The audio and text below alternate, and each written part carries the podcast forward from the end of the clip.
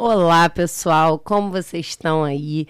Estamos iniciando mais um Papo Eco, levando muito bem-estar e sustentabilidade para o seu dia a dia. Sai um episódio novo toda terça, às 19 horas, e a gente espera que você esteja acompanhando, porque estamos em várias plataformas, não é, Pedro? É isso aí. É, o podcast Papo Eco traz para você sustentabilidade e bem-estar no seu dia a dia. E hoje a gente está aqui com um convidado incrível. Né? É o Wagner Andrade, ele é CEO da Menos um Lixo, Menos um Lixo que é uma empresa referência em sustentabilidade, inclusive é, foi uma empresa que é, me incentivou muito a se aproximar desse tema e a gente vai falar aqui sobre a Menos um Lixo, entender como foi esse movimento, né? Que é uma empresa também é, que hoje atua é, já há muito tempo, né, desde os primórdios, com é, o copo, né, o copo da menos um lixo, que vem substituindo aí é, o, o copos descartáveis de uso único. E a gente já tá, tem um monte de novidade aqui que eu estou sabendo, né, Wagner? É, hoje a menos um lixo já atua com empresas, tem campanhas específicas. Tô sabendo que tem até novidade para a Copa do Mundo também, né? É, e parceria com a Ecológico. Vai ter muita coisa boa vindo aí nesse papo. Então, prazer ter você aqui hoje, Wagner. Seja muito bem-vindo. Obrigado, querido. Isso é uma honra. Acho que a gente que atua e advoga nesse universo de impacto e sustentabilidade, tudo que a gente precisa é de espaços como esse para falar, para conversar para levar mais informação e conteúdo para a galera, porque precisamos transformar nossos hábitos de comportamento, uhum. consumo, e a gente muitas vezes faz isso a partir de inspirações, né? Então que esse encontro possa ser inspirador para muitas pessoas. Pô, vamos nessa, cara. Eu já vou chegar com uma pergunta que eu tenho uma dúvida danada, né? É, a gente falou aqui é, há pouco tempo sobre é, a Eco 92, que foi onde quase surgiu o conceito de sustentabilidade, e eu vi que a Menos um Lixo, ela já está lá desde, desde os anos 2000, né? Onde esse conceito começou a se desenvolver é, e foi criado. Queria entender um pouquinho como que foi essa motivação para a criação da Menos o Lixo? De onde é que surgiu é, essa ideia? Você legal, pode nos contar? Legal. Gostei do, dos primórdios, né? Colocou a gente lá na década de 90 quase, no advento da sustentabilidade. Não, foi um pouco mais tarde. Mas, de fato, o Menos um Lixo é muito pioneiro né? nessa jornada e tudo fruto de um de um movimento individual, o que é legal porque já traz uma dimensão que para a gente faz muito sentido, que é e vamos falar um pouco disso hoje, que é sobre o poder do indivíduo, né? Então, o Menos Lixo nasce da iniciativa individual de uma mulher, a Fê Cortez, que decide parar de usar copos descartáveis, isso em 2015. Então, é. não foi tão início dos anos 2000 assim. Interessante. Mas 2015, para você ter uma ideia, a pauta de plástico nem era uma pauta é, estruturada. Alta, né? Não existia, por exemplo, o programa da ONU, é, da ONU Meio Ambiente Mares Limpos. O programa da ONU só vai surgir em 2017. Né? Então, uhum. em 2015, a FE assiste um filme, Trashed, que é um filme que o Jeremy Irons roda o mundo para visitar lixões e visitar como a nossa produção e o descarte cria essa maluquice toda. E ela assiste esse filme no Festival do Rio, né? Fê aqui do Rio de Janeiro, somos do Rio. E ela fica aterrorizada e ela sai do cinema dizendo: Cara, o que, que eu posso fazer para evitar Girou esse problema? A chavinha. E ela decide não usar copos descartáveis. E aí ela compra um copo retrátil de metal pequenininho, parecido com aqueles que a gente ganhava uhum. na nossa uhum. infância de em brinde, parque aquático, de brinde. Era um copinho de metal que ela comprou, importado, né? Ela graf... É, é, é, é gravou sobre a tampinha de metal, assim, já hashtag menos um lixo, Olha. então ela já tinha cunhado esse, esse nome em 2015.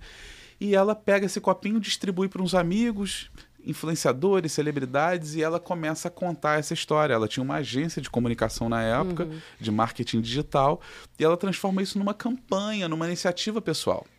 É. Cara, e a história começa a virar uma grande história. Você imagina, do nada, uma pessoa para de usar copo descartável, transforma isso em conteúdo, chama algumas celebridades, Sim. amigas que ela tinha um relacionamento, amigos dos amigos e, e pessoas famosas usando, gera algum tipo de buzz, que história é essa? Cara, acaba que essa, essa história da Fê ganha muita notoriedade. Ela passa um ano é, contabilizando quantos copos ela evitou. No final de um ano, ela evitou 1.618 copos. Caramba. Então isso é uma baita história, é. né? Você tem um personagem, é uma jornada, é um ano, é, contabiliza, tem um impacto socioambiental. E aí, cara, Sim. ela sai em todos os veículos de comunicação que existem, de TV, rádio, jornal, que querem ouvir que história é essa. Ela grava até uma matéria pro Fantástico na virada Caramba. do ano para falar assim, tipo, enquanto você está se divertindo nas suas férias e estourando champanhe, tem uma mulher que decidiu contar, né, contar calculadora quantos de... copos, calculadora. Então isso, cara, ganha muita visibilidade. E nessa jornada de um ano, a Fê, naturalmente, também já começa a se colocar como uma influenciadora, uhum. né? E ela é uma baita comunicadora, né? É, é, impressionante a capacidade que essa mulher tem de, de concatenar suas ideias e transmitir isso em mensagem numa oratória muito, muito poderosa. E aí ela começa a se posicionar nesse lugar e o Menos um Lixo, que era só uma iniciativa pessoal, se transforma num movimento já tem seguidores, tem pessoas que querem copo. Sim. E aí ela, cara, as pessoas querem esse copinho de metal? Compra, tá na internet. Aí as pessoas, não, mas eu quero esse que tem um hashtag. Queria do menos um lixo. Queria do menos um lixo. E aí ela, cara, ela começa a pensar assim, velho, tem um. Tem, um, tem, tem uma, negócio. tem uma dor tem aí. demanda. Tem uma demanda. As pessoas precisam de algo que o mercado não tem para ofertar. E de fato não existia nada parecido. Sim. Em 2016 ela cria o copinho retrátil de silicone com um escritório de design aqui no Brasil e desenvolve algo que não existia. É. E aí já era uma inovação enquanto movimento, se torna uma inovação de produto. Ela cria esse copinho e, cara, e o copinho viraliza. Se transforma no, no, num, num veículo de mensagem, de, de comportamento muito poderoso. Né? Pô, parece que tem duas. É, tipo assim, parece que ela tá à frente, né? É, em dois passos aí, né? Hoje em dia se fala muito, né? Você tem que personificar a tua marca, você tem que ser a cara da sua marca. E parece é. que a Fê já vinha fazendo isso lá atrás.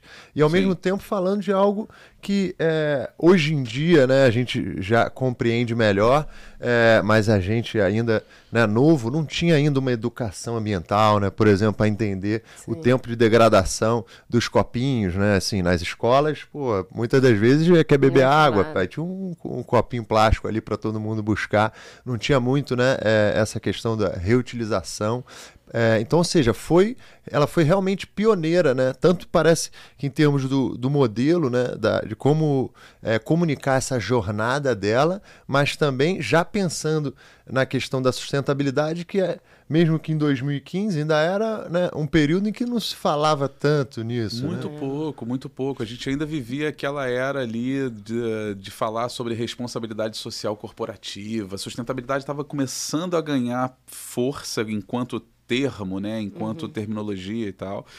E, e ela já estava ali com, com, com essa história. Foi muito pioneiro mesmo, né? Tanto que o é, acho que o movimento de produtos reutilizáveis aqui no Brasil ganha muita força a partir de 2016, né? O copinho foi muito o puxador, né? Aí surge, aí vem a onda do canudinho reutilizável, do, do, do, do, do kit de talher, e, e, aí o saquinho de compra granel em Sim. tecido. Então começa um movimento crescente. E mais é, tarde é, o shampoo em barra, né? E, e assim, vem, uma série exato, de a cosmética soluções. natural, e aí vem uma série de, de, de de e, iniciativas. Sim, né? junto de políticas também que ajudam ainda mais, né? A gente usar os copos reutilizáveis, canudo, então proibição de, de canudo plástico, né? Enfim.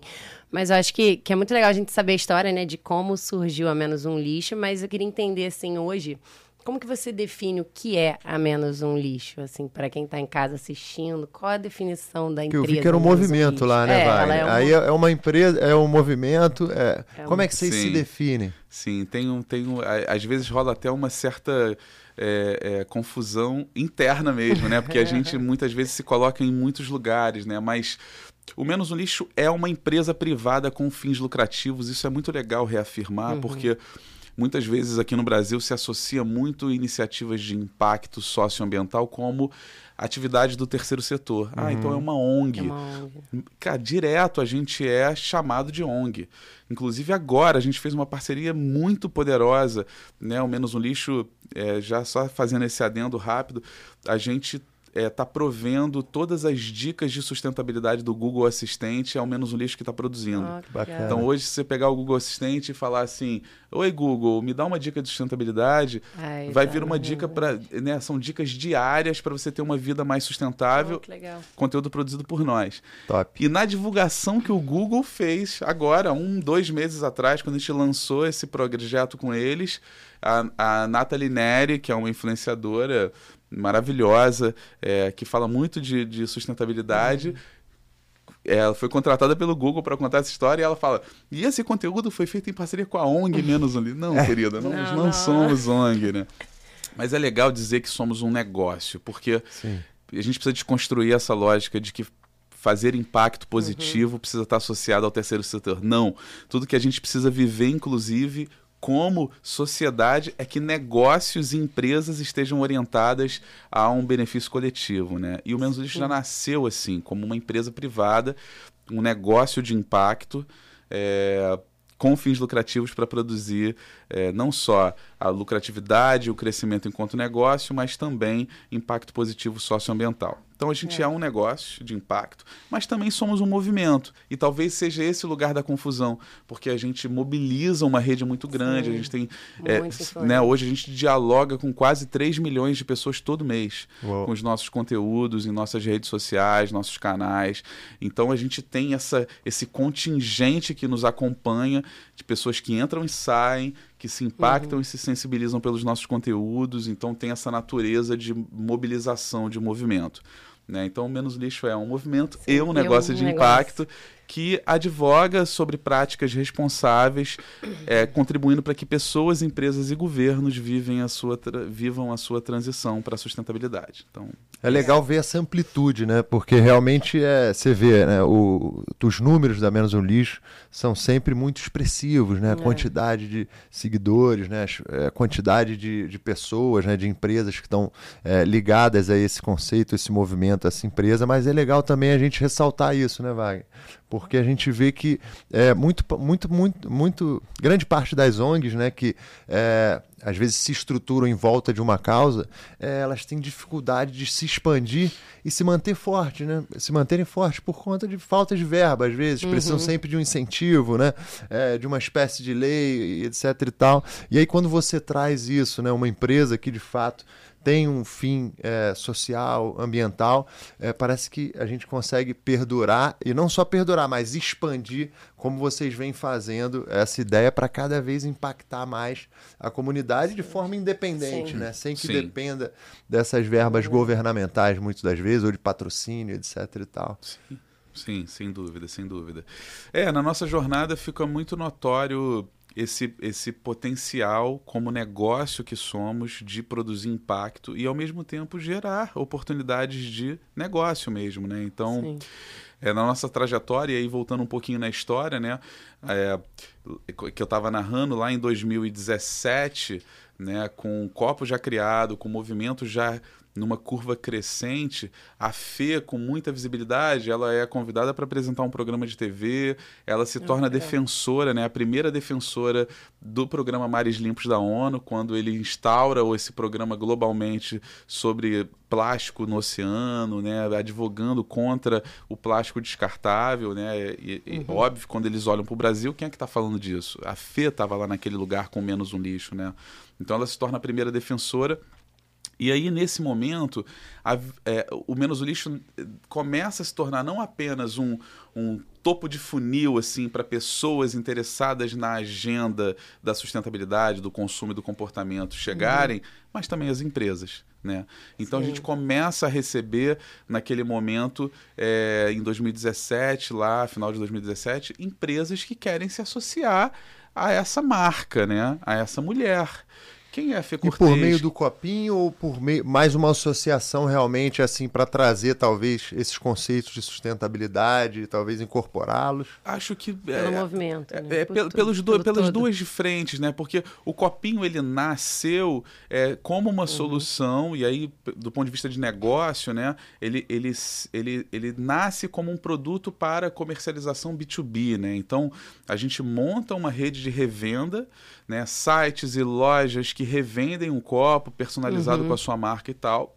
E também é, empresas que querem substituir os descartáveis. E esse modelo segue até hoje, né?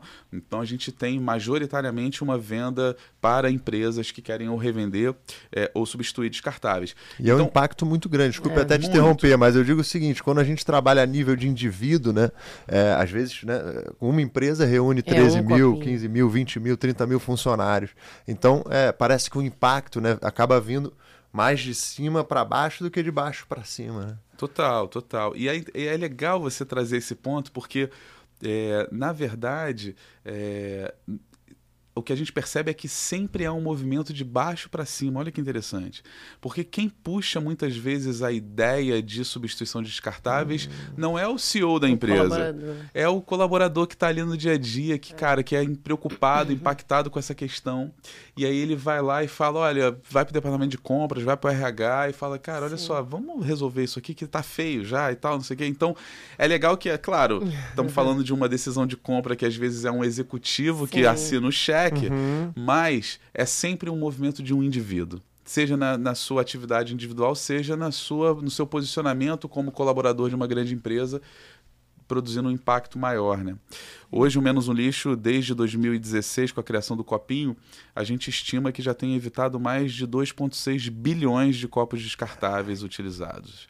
É com os copos coisa. que a gente já vendeu para empresas e para é eventos, isso. iniciativas e tal. É, eu estava lá na, na Rio Innovation Week, aí passou uma, uma menina e falou, olha, minha empresa, ela é, comprou os copinhos de silicone e tal, é, mas eles continuam com. Mas as pessoas não levam de casa, falou isso, né? Os colaboradores têm dificuldade de levar.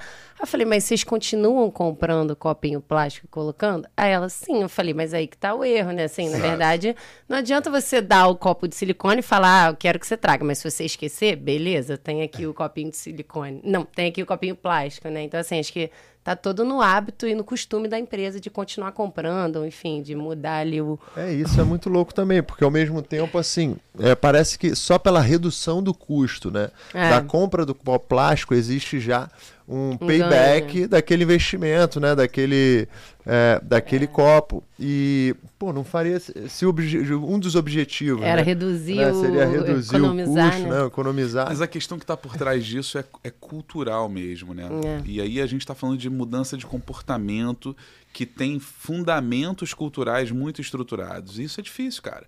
Você imagina, eu, como menos um lixo, muitas vezes me vejo consumindo um tipo de resíduo uhum. que em conceito, já era para eu ter eliminado. Sim. Mas Sim. eu ainda estou refém, porque o sistema está estruturado para me empurrar um plástico. Porque a lógica de consumo e comportamento já muitas vezes não me, não me permite. Eu muitas vezes esqueço de levar. Então, uhum. às vezes a gente precisa de uma jornada de vida para é transformar um comportamento, né? Então não adianta dar um copo reutilizável na mão do e colaborador ele e ele tá lá 40 anos ou 20 anos ou 5 anos numa atividade profissional, num, numa experiência de encontrando no cafezinho, puxando aquele copo safado descartável que ele precisa pegar dois para não queimar a mão. Pazinha de plástico. Ainda tem essa, né? Ainda tem essa, né? Bota três para ficar é. ainda mais confortável, ah, né? Pegou café, bota quatro. Bota é. quatro no cafezinho. Então, é aquilo às vezes é um ritual. Faz parte de um rito. E como quebrar isso? É, muitas vezes com ação afirmativa, então uhum. né, aí a gente pode tocar até na questão governamental, leis proibitivas, movimentos que reduzem, né? Então a empresa parar de comprar mesmo. Você não Sim. trouxe seu copo, querido? Desculpa, bebe a, na, né, né bota a é, mãozinha bota, na torneira. né? Ou aí vai lembrar ter, rapidinho, né? É. Vai lembrar rapidinho. Ou você ter até opções reutilizáveis no armário, enfim, no fundo caminhos existem, mas eh, depende muito mais não só da atividade econômica de compra ou do quanto eu vou reduzindo o meu custo, mas também de você criar outros estímulos, uhum. né, para que para que esse, essa cultura, esse comportamento se transforme, né? É, é interessante mesmo e, e, eu vejo assim que é, né, parece que a indústria às vezes não está pronta, né? Então você vai grande parte né, das coisas que é, a gente consome, elas acabam vindo com embalagens plásticas, né? São Sim. poucas coisas que têm alternativas né? de uhum. embalagem de papel, às vezes, enfim, uma embalagem é, biodegradável e tudo mais.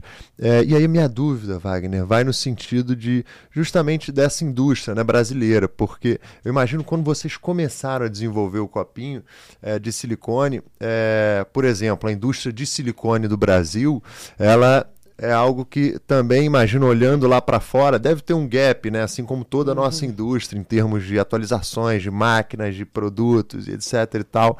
É, como é que foi é, a dificuldade, ou como foi essa jornada da Menos um Lixo? Porque vocês fizeram um produto que é nacional, né? Acho que é importante é, até é explicar para quem está escutando a gente que o copo da Menos um Lixo é é, fabricado no Brasil. No Brasil. É, como é Sim. é que foi essa, essa jornada para conseguir, às vezes, trazer um produto de qualidade? A indústria estava pronta. material de qualidade Vocês também. tiveram que desenvolver isso? Cara, muito, junto ao fornecedor? Eu, eu, eu chego no Menos um Lixo em 2017, né?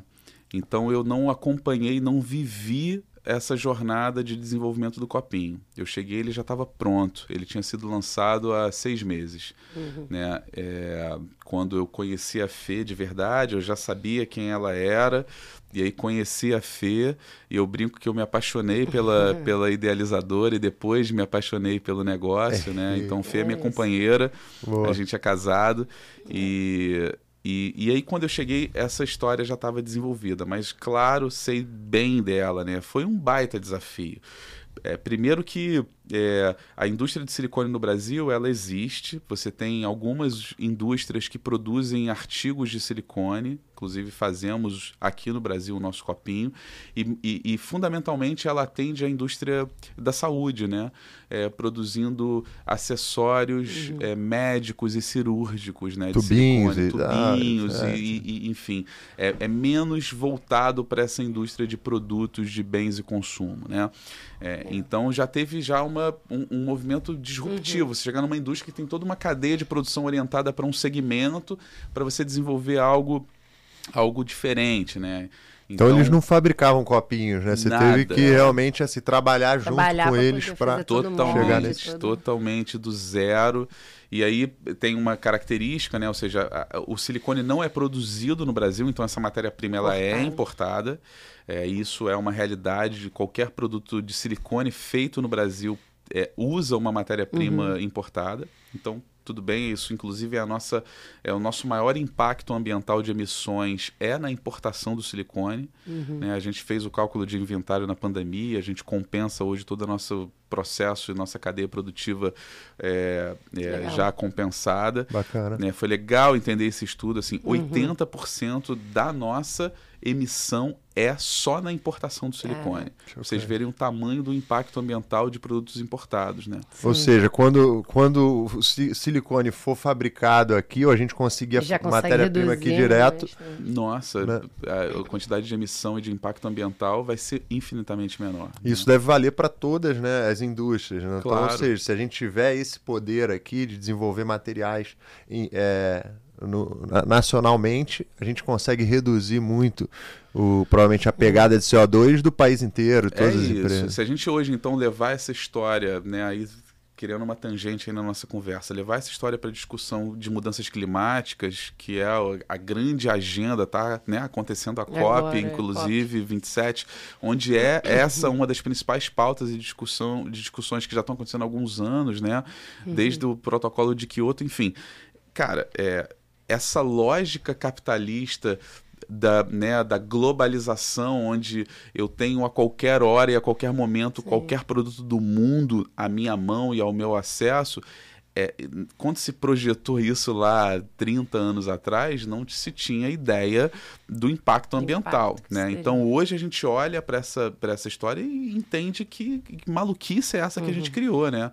É, eu não preciso comer uma maçã que não é produzida aqui num momento em que, numa é. época do ano em que não existe maçã. Então, no Com fundo, agrotóxico para durar mais. Para durar mais. Então, no fundo, criou-se uma, uma lógica muito doida e a gente começa a olhar cada vez mais para como a, a, esse, a esse localismo, né, a regionalismo. Então, o que está no meu entorno, que o que está à minha né? volta? E é claro que quando eu olho para o meu copinho e, e, e vejo uma matéria-prima que não é brasileira, me questiono, né? Qual o sentido disso, né? Uhum. Beleza, hoje ela ainda cumpre um papel muito importante que é a mudança de comportamento e consumo, que é impacto Sim. ambiental direto, né? ou seja, a eliminação de um item que não deveria mais existir, Copo plástico descartável não faz mais sentido existir, como Sim. vários outros Assim descartáveis como o de canudo uso foi único. banido. é né? Parece que a gente tá perdendo não é tempo. reciclado, É. né? Inclusive isso é, é importante desmistificar Exatamente. essa ideia, né? Ah, o plástico é reciclado. Não, não. É. O plástico ele é reciclável.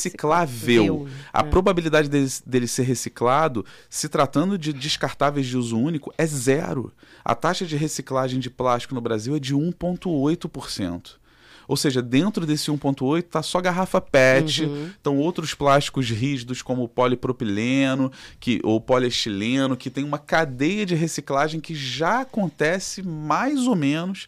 Esse sim, talvez vá ser reciclado. Agora, copo descartável, a parar em probabilidade aterro, é zero. Eu tava vendo assim a grande farsa da reciclagem do plástico, né? Porque Sim. todo mundo fala, ah, ah, utilizou? Não, bota no reciclável. Bota, ele- joga na ao mesmo lixeira, tempo ele tipo. já dá uma tranquilizada, porque, Uhum. pô, já levou pro reciclável. Só que no final, na ponta lá, quase nada disso é, É. reciclado, né? É isso, cara, é isso. A reciclagem é um baita desafio. É, no Brasil, 3% que a gente recicla no Brasil, só de todo o resíduo que a gente gera, são 80 milhões de toneladas de resíduos todo ano. Um terço disso é embalagem. E a gente recicla 3%. Então, assim, o desafio é abissal.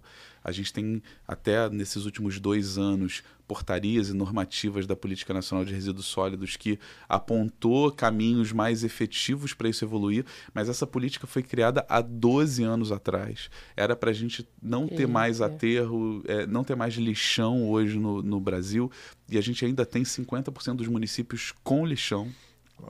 Então, assim, o cenário realmente é muito desafiador. Uhum. E a indústria é protagonista nessa transformação. Se empurra muito a responsabilidade para o poder público que não tem a infraestrutura e real. Ele precisa estruturar eh, condições de reciclagem, de cooperativas e de cadeia de reciclagem nos municípios. Isso tem que acontecer. É, o consumidor que tem que separar e aquele papo né, de colocar no consumidor uma responsabilidade. Mas, no fundo, quem vai ditar essa transformação é a indústria e, o quando, e quando ela quiser, porque a gente ainda lida com lobbies e Sim. pressões políticas reais para que, de fato, essa reciclagem não aconteça, capitaneado pela indústria, vale ressaltar. né? Mas é que o Programa Nacional de Resíduos Sólidos, né? Parece que foi um, um avanço, né? A gente recebeu aqui, é, num dos últimos episódios, o pessoal do Eu Reciclo. Ah, é verdade. E, e eles colocaram que é, 22% né, é, é, do- das embalagens ou dos resíduos é, é, precisam ter um, um destino, né? Um, é, ou seja, a gente precisa, cada indústria ou cada empresa vai ter que se responsabilizar, ainda não por 100%, mas por 22%, Sim. segundo ela colocou aqui.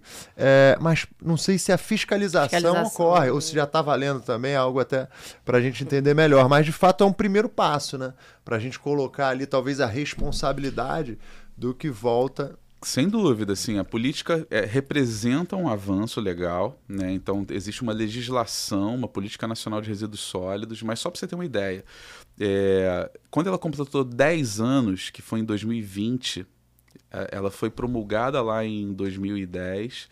Mas ela só foi legitimada efetivamente é, em 2020, praticamente. Assim, em 2015 teve lá no meio do caminho algo que impulsionou ela, não me recordo agora a legislação efetiva, mas dez anos depois estimava-se que a gente reduziria o volume de geração de resíduos e que a gente aumentaria a taxa de reciclagem no Brasil. Dez anos depois, a gente aumentou em quase 30% o volume de resíduo e a reciclagem ficou estagnada.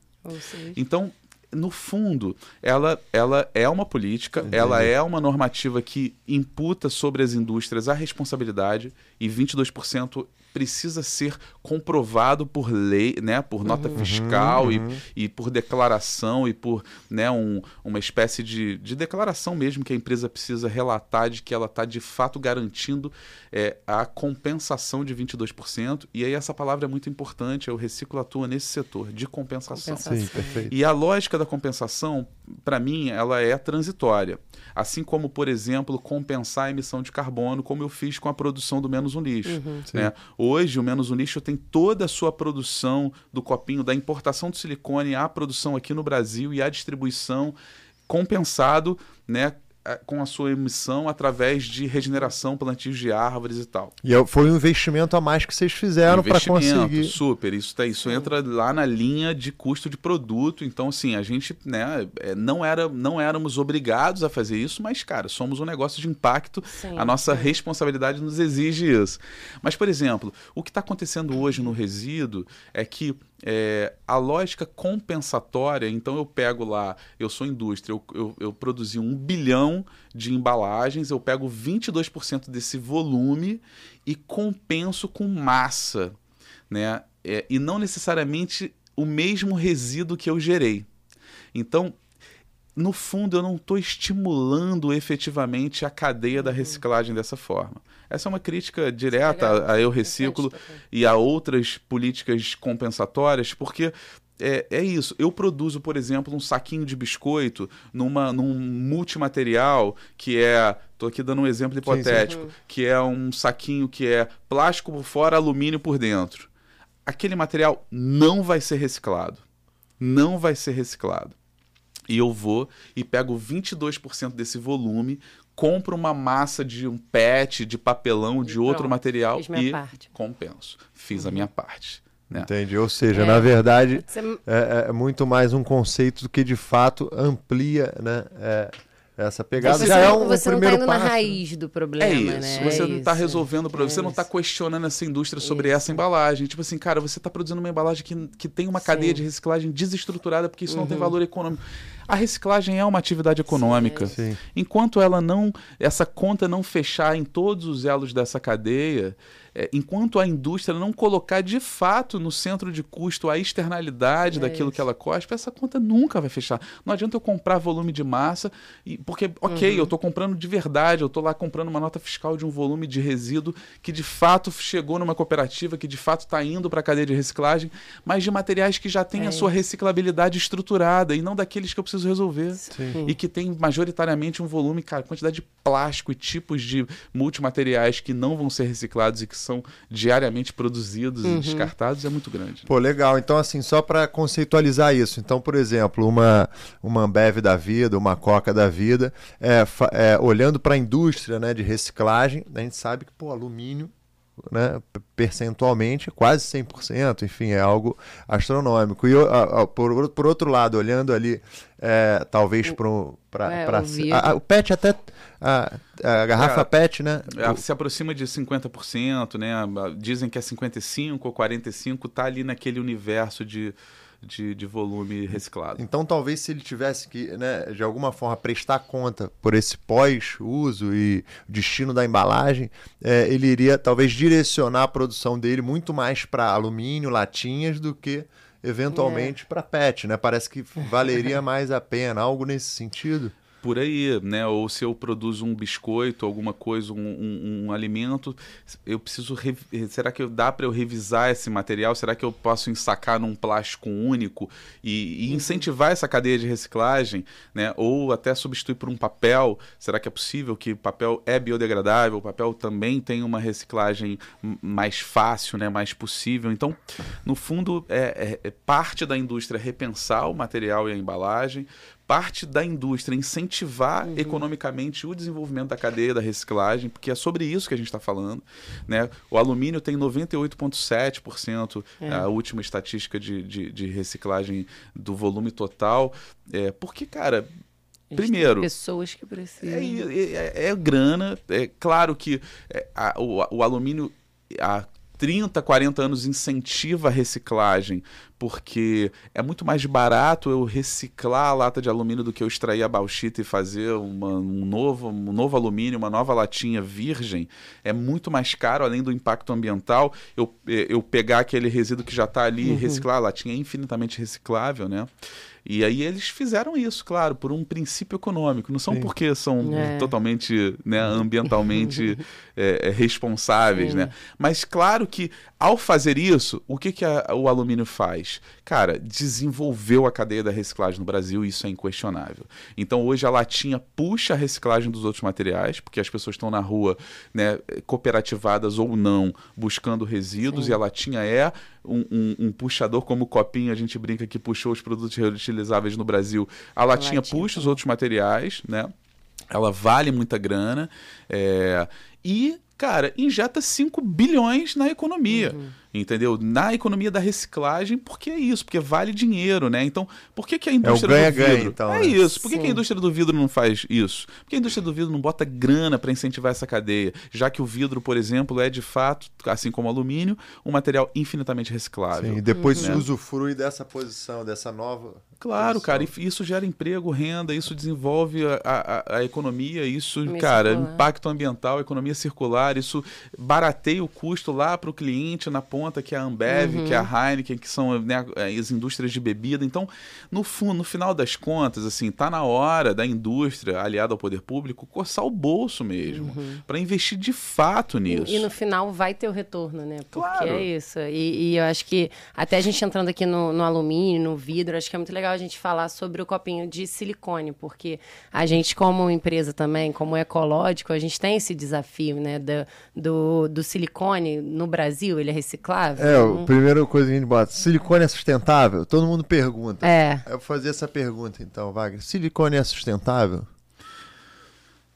Olha, depende do uso, né? Uhum. Eu acho Porque eu sei que... que ele é feito de sílica, né? É, é um material que, pô, é basicamente advindo da areia. Pô, a areia a gente, enfim, tem de uma forma muito ampla. Ele tem também a questão da durabilidade, né? Então, é, assim, a durabilidade do silicone, ele, ela é gigante mesmo. É, então, acaba comparado a outros materiais, ele tem um ganho grande. É isso mesmo? É isso, assim, eu acho que é, tá, tudo está muito associado ao que eu faço com isso, né? Então, uhum. se eu pegar o silicone, que é um material flexível, durável, é, com uma usabilidade incrível, múltipla, e fizer algo para usar durante cinco minutos e jogar fora, Aí... eu estou cometendo uma atrocidade, que um é o que fazem mental. hoje com os plásticos descartáveis. Uhum. Um copinho descartável que você puxa de qualquer farmácia que você vai, laboratório ou na sua própria empresa para beber uma água e eu jogo fora aquele copinho, o que eu estou fazendo é pegando um material de alta potência, de alta durabilidade, que é o plástico, e transformando ele num lixo em cinco minutos, né? Ou cinco segundos, muitas vezes, né?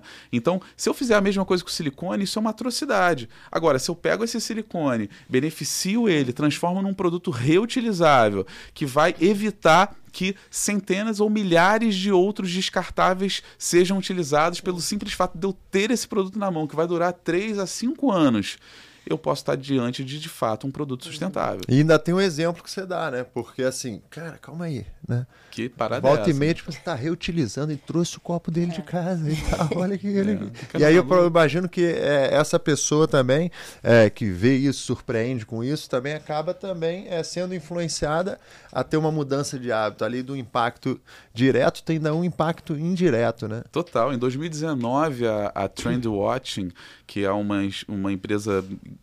gringa que produz estudos de tendência, em 2019 ela já, ela já dizia sobre o que ela chamava de eco-shame, que é a vergonha ecológica, que era justamente sobre isso, tipo, as pessoas pegarem um descartável num evento público e já começarem a se sentir é, um pouco envergonhadas, né?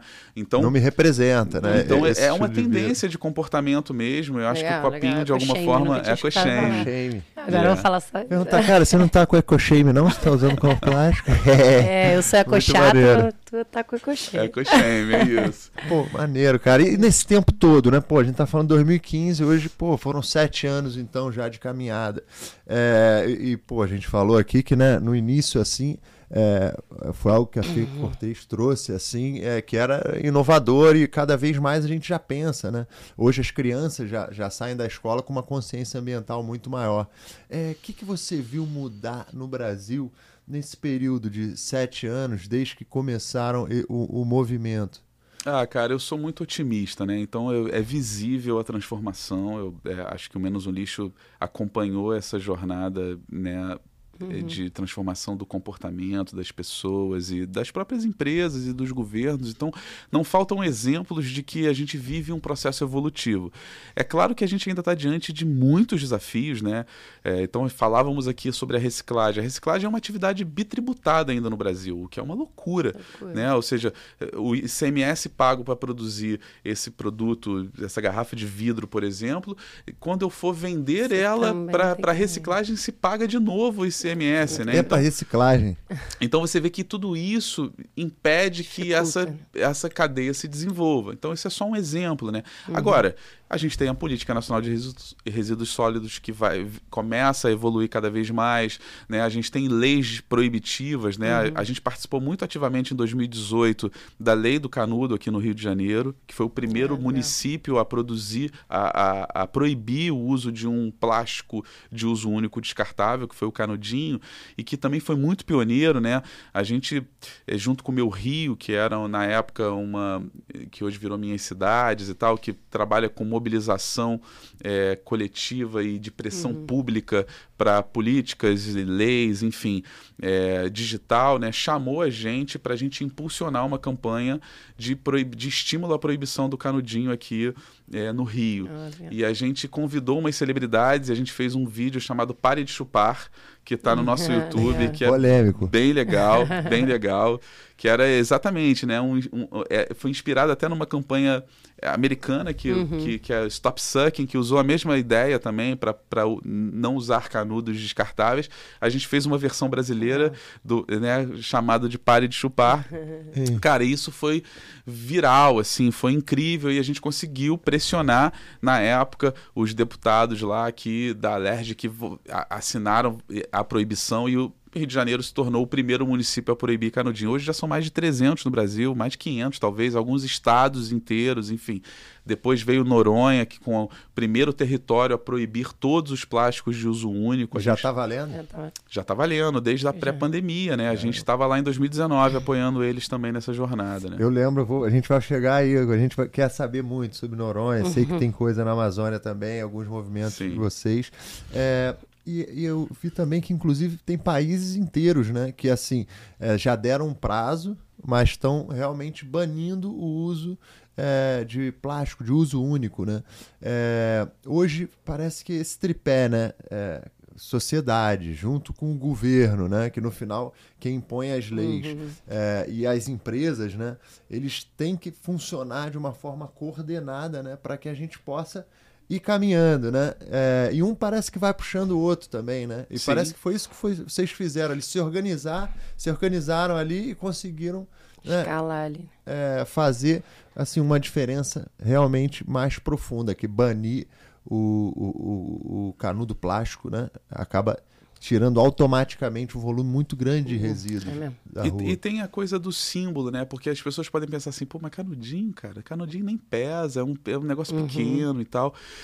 Canudo, por exemplo, é um dos, dos resíduos mais encontrados nas areias da praia, né, em limpezas de praia. É um problemaço pela, pelo tamanho dele. Então, ele de fato ele entra nos bueiros das cidades, eles vão parar nos rios, vão parar nos oceanos e afetam bizarramente a fauna marinha, animais. tartarugas, animais, peixes. Então, é um problemaço. De fato, ele é um volume mínimo comparado ao volume de plástico produzido, mas ele é simbólico. Assim como o copinho Bituca retrátil. de cigarro. Né, é isso, são símbolos, são ícones, elementos em que a pessoa se apega e que aquilo vira uma referência. Né? Então, o, o Pare de Chupar que a gente fez se, se viralizou, claro, pela pegada, né, pela narrativa de alguma forma, mas também pelo ícone que o canudo representa. Ele não vai resolver o problema Sim. do plástico descartável, mas ele, ele pode ser o- o- um personagem que puxa essa conversa e foi o que aconteceu. Né? A exemplo do que a gente fez aqui nessa mobilização do Rio de Janeiro, Noronha, a administração de Fernando de Noronha olhou para isso e falou: cara, me ajudem aqui porque eu quero proibir os plásticos, o que, é que eu faço? E aí foi quando a gente eh, se associou lá, se conectou com a administração da ilha e construiu com eles essa jornada de- da primeira lei proibitiva do uso, da comercialização, da entrada de plásticos descartáveis na ilha lá em 2019. né? Pô, bem legal. E, e tem algum outro lugar, assim, que você acha que... Porque no Brasil, eu não sei direito, assim, co- como que a gente está quanto à redução. A gente sabe que tem canudinho, né? Tem, acho que saco plástico. tem- Mas é, você o sabe em qual patamar a gente está? É, tem que já pagar, assim. Você acha que o Brasil está muito atrás, a gente tem que evoluir muito, isso é um fato. Mas você acha que a gente, assim, perto, né, do, de, do, do mundo, assim, a gente consegue chegar ali em quanto tempo? assim? É, eu acho, assim, o Brasil tem, o Brasil é um país continental, né? Uhum. É, de, de, de, é, diferenças culturais e econômicas muito grandes, né? Um país com uma desigualdade muito abissal, né? Então a gente está aqui discutindo, é, cara, pessoas estão passando fome, não Sim. tem saneamento básico e puta, a gente vai falar sobre não uso canudinho, canudinho. plástico, né? Então é, essa é uma agenda que na base da pirâmide ela é muito e naturalmente não prioritária, né? E você tem uma política pública muito ineficiente. Então, uhum. Então, acho que a gente está bem atrasado. É claro que você tem aí leis, iniciativas pontuais, né, em contextos metropolitanos mais estruturados, mas cara, você vai para o interior do Brasil é desesperador, né, o Sim. uso ainda de descartáveis, né. Agora tem, tem vitórias, né. É, é, a proibição do saco em São Paulo, por exemplo, cara, aqui como aqui como aconteceu a mudança da lei aqui também no Rio de Janeiro das uhum. sacolinhas plásticas do supermercado sendo vendidas, cara, isso produziu uma redução de bilhões, de bilhões de sacolinhas plásticas de fato. É. Então é um volume que se tira da natureza, é um volume Já que é se um tira. primeiro passo, Já é um né? primeiro Sim. passo, né? Agora, de fato, não vai mudar enquanto as uhum. externalidades não entrarem na conta. Enquanto o impacto ambiental daquilo que eu produzo não entrar na minha linha de custo, eu enquanto indústria, não vou me mexer tanto, o poder público também vai empurrando com a barriga quanto deve, e aí uhum. a gente não muda essa história, né? E, pô, tem coisa que é só recusar, né, cara? Isso é isso. Porque assim, você precisa realmente de um canudo para beber, sabe? Pô, né? Talvez antigamente, não sei, quando fosse, for, as coisas eram contaminadas, algo nesse sentido, não poderia beber no mesmo copo, não sei. Mas assim, hoje parece que não, não, não justifica, né? É. Então assim, cara, só recusa. Ah, porra, sobreviveu sem canudinho, é. beleza. É, é, é, Legal, é legal dizer que, por exemplo, esses movimentos proibitivos fez impulsionar uma indústria de descartáveis de papel, o que é legal. Ah, isso é né? legal. Então, o canudo de papel veio com força, né? copos de papel vieram com força, descartáveis de papel. Né? Aí começa a discussão: putz, o papel, então, antigamente tinha uma laminação plástica, o que é uma cagada, não vai ser reciclado. É, não adianta. Mas aí você já tem hoje é, tecnologia de papel sem a película plástica. Sim. Vai extrair mais árvore, né? Aí, pô, vai pro papel, o cara vai extrair mais vai extrair mais árvore. Mas no final, né, é, assim, a gente tem que ir buscando uma solução, parece. Né? É, e, e, é claro que o papel é muito menos impacto, né? Apesar uhum. de ser floresta de eucalipto, e é legal usar boa, boas aspas nessa expressão, né? Porque uma floresta de eucalipto não é floresta, e, e as indústrias do papel costumam dizer que plantam floresta. Não, querido, você faz uma monocultura de eucalipto, né? Isso não é floresta, né? Sim. A floresta é biodiversa, né? A monocultura de eucalipto não é, é biodiversa. Mas são áreas que já estão uhum. destinadas para aquilo, é, tem um giro produtivo ali, uhum. tem certificações, é, geralmente tem políticas compensatórias de ter que ter uma reserva florestal para você produzir aquele eucalipto. Sim. Então, a Clabinha, a Suzano, que são as grandes é, do agronegócio é, de papel, é, tem essa responsabilidade, uhum. vamos dizer assim. Então, é, é isso. É muito melhor que eu use um descartável de papel do que eu use um descartável plástico. Isso é inquestionável. Legal. E, e assim, são tantos projetos também que a gente escuta falar que a Menos Um Lixo participa, né? Que até você falou que é um movimento e tal.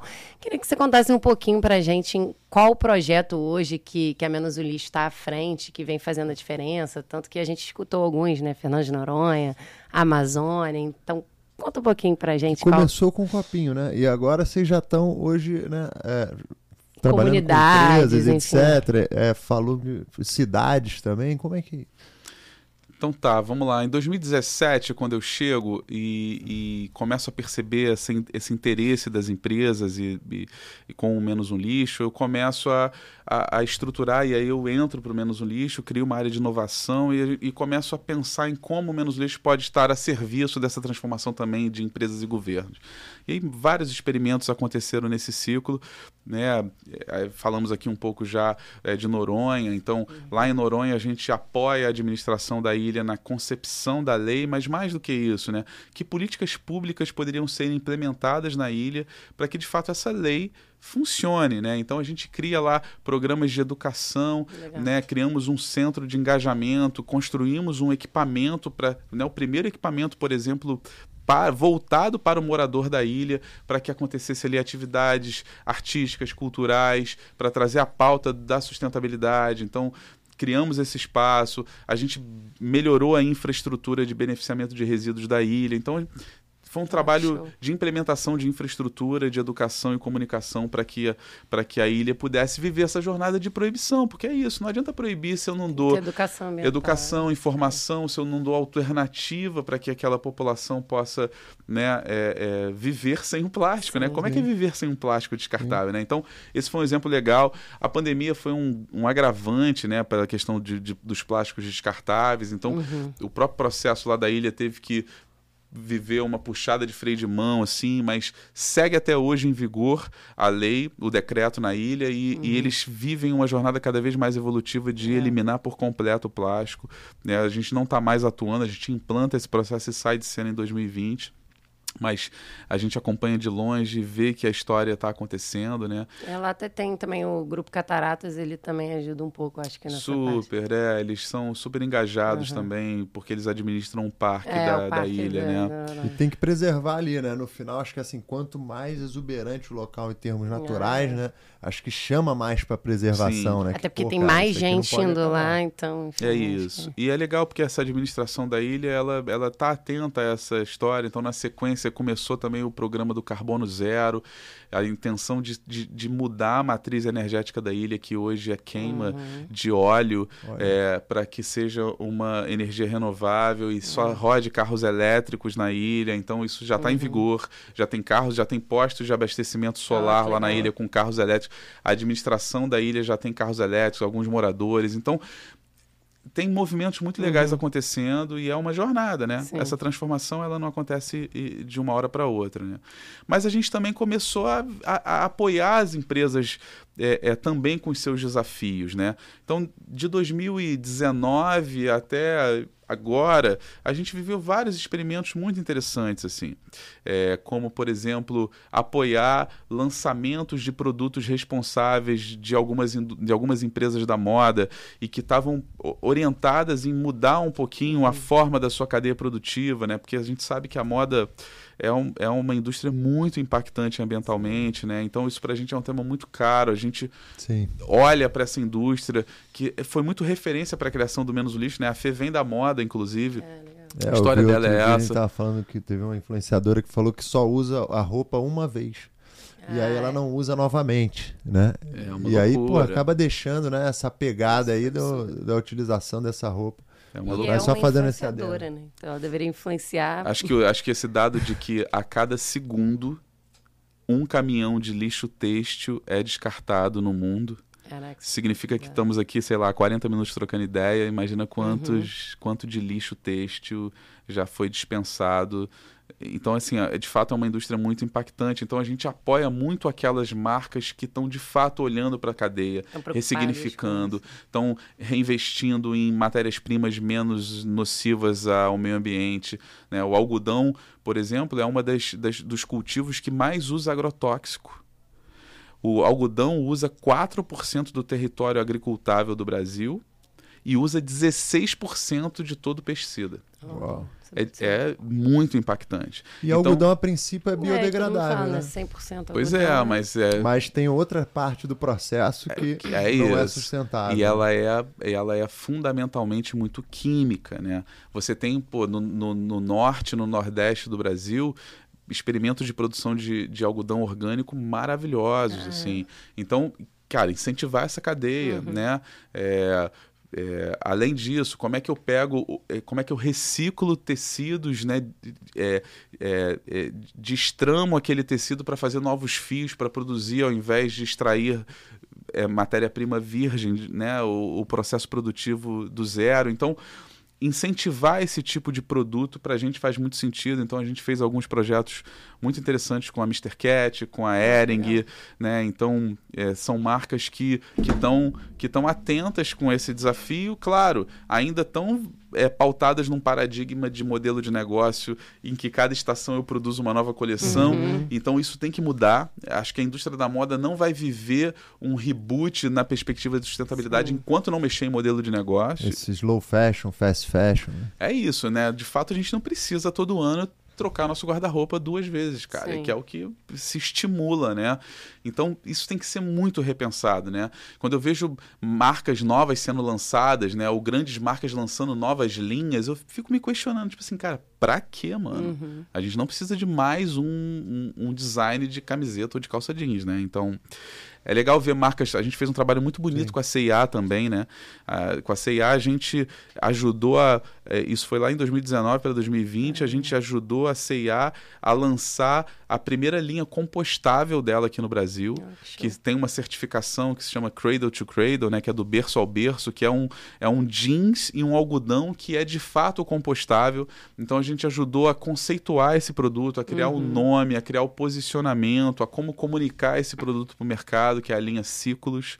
Né? Então é isso, assim, existem iniciativas muito legais acontecendo, elas ainda são pequenas dentro das grandes indústrias, mas parte da gente, como menos um lixo, apoiar, parte do consumidor fazer boas escolhas, né? Então, cara, eu preciso de uma camiseta, qual que eu vou comprar, né? Da onde vem isso, para onde vai, né? Então, saber que aquilo vem de uma origem responsável e que é um material que tem uma, uma biodegradabilidade maior, ou talvez até compostável, pô, legal, vou optar por essa compra, né?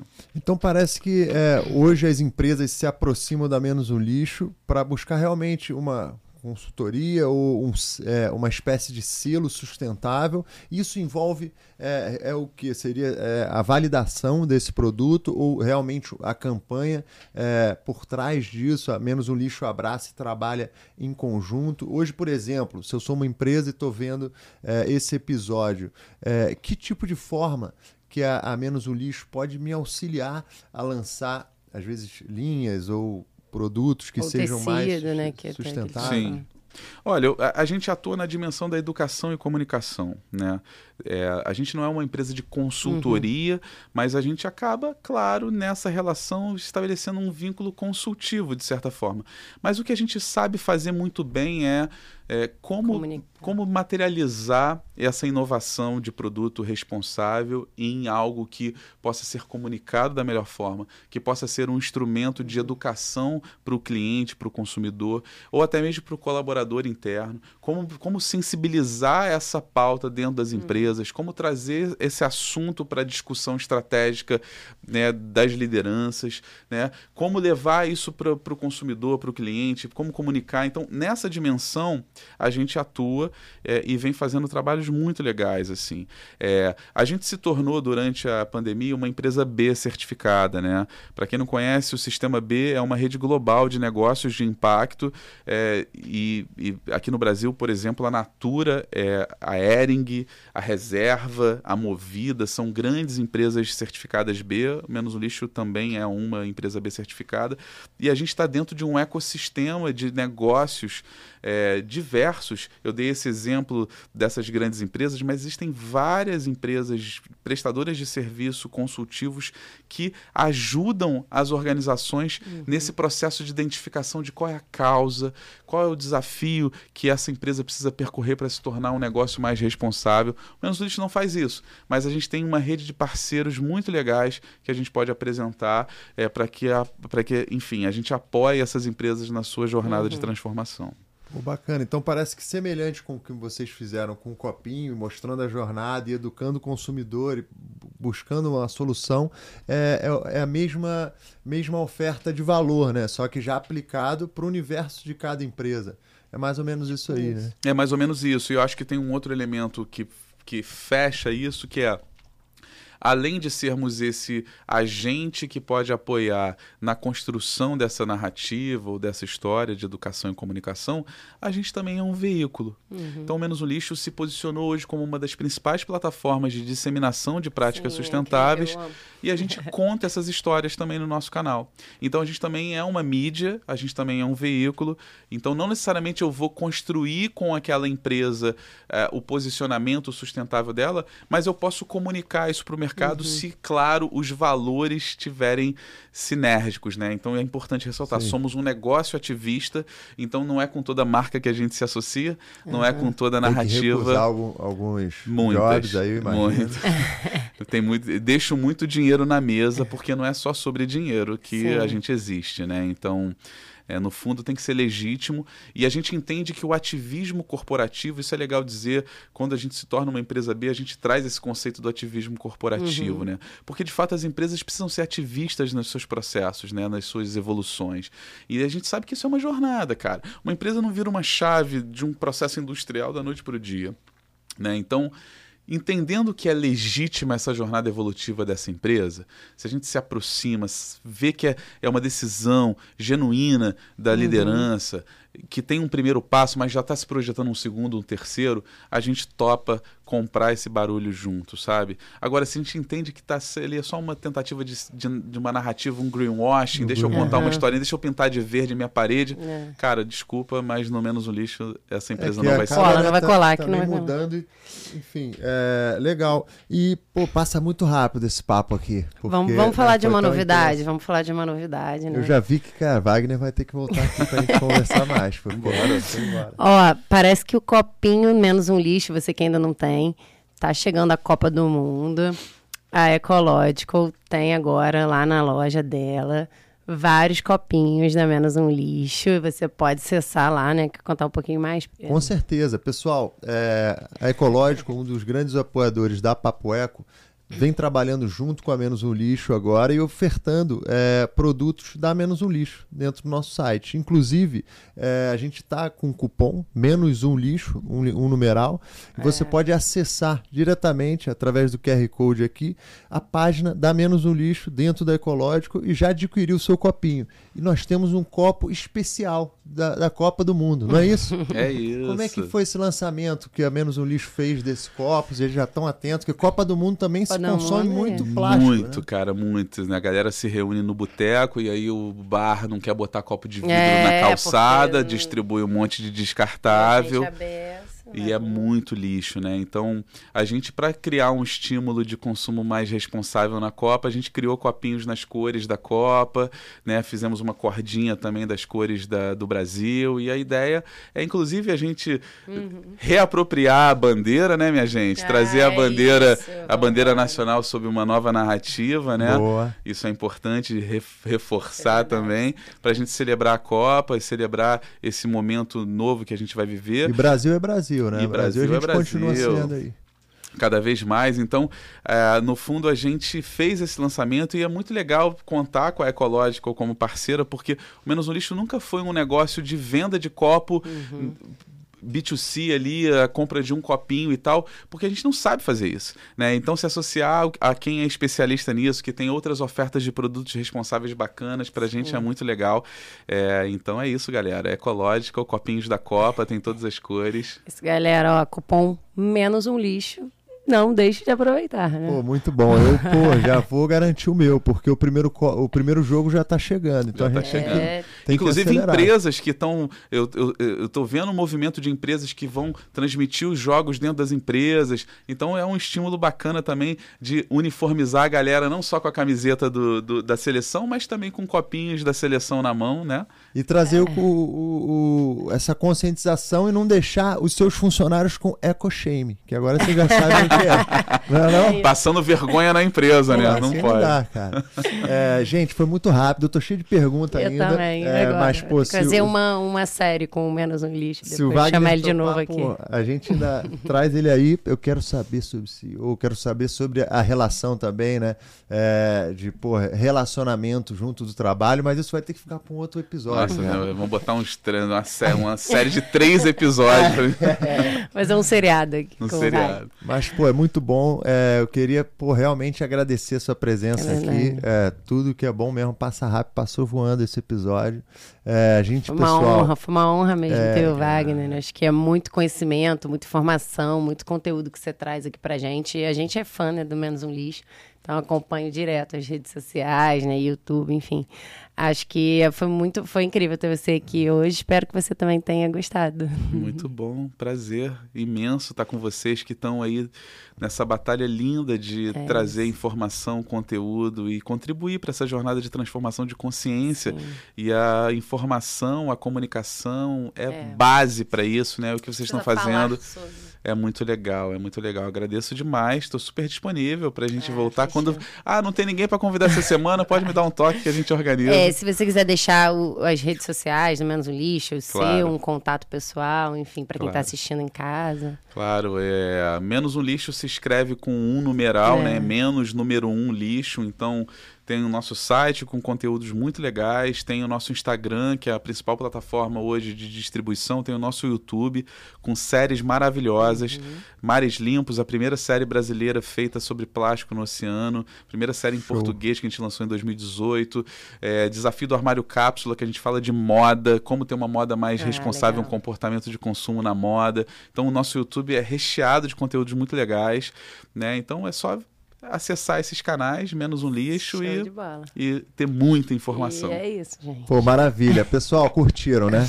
Quem curtiu muito, deixa o comentário aqui. É, vamos ver, às vezes faltou alguma pergunta, já deixa aqui que a gente vai deixar para próxima. É, lembre sempre que o Papo Eco lança um episódio a cada semana. A gente está disponível em todas as plataformas, né? Spotify, YouTube, Deezer, Google Podcast, Amazon Podcast.